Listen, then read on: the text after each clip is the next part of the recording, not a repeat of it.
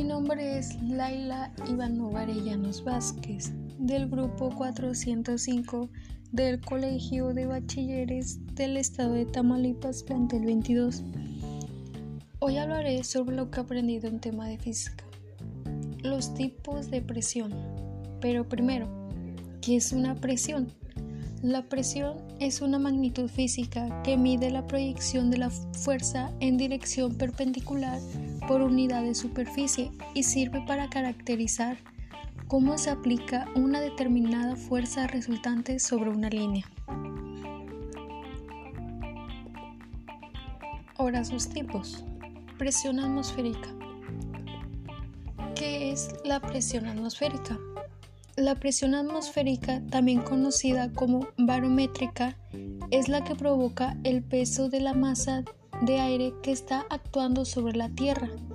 También se usa comúnmente el valor de una atmósfera como unidad de referencia, pero no está incluida en el Sistema Internacional de Unidades. Presión hidrostática.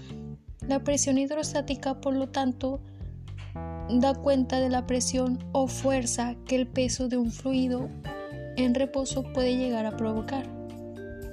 Es directamente proporcional el valor de la gravedad, la densidad del líquido y la profundidad a la que se encuentra. Presión absoluta.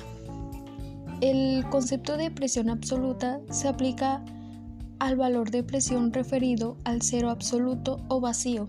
Este valor indica la presión total a la que está sometido un cuerpo o sistema considerando el total de las presiones que actúan sobre él.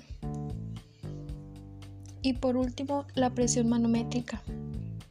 Se le llama presión manométrica o presión relativa a la diferencia entre presión absoluta o real y la presión atmosférica.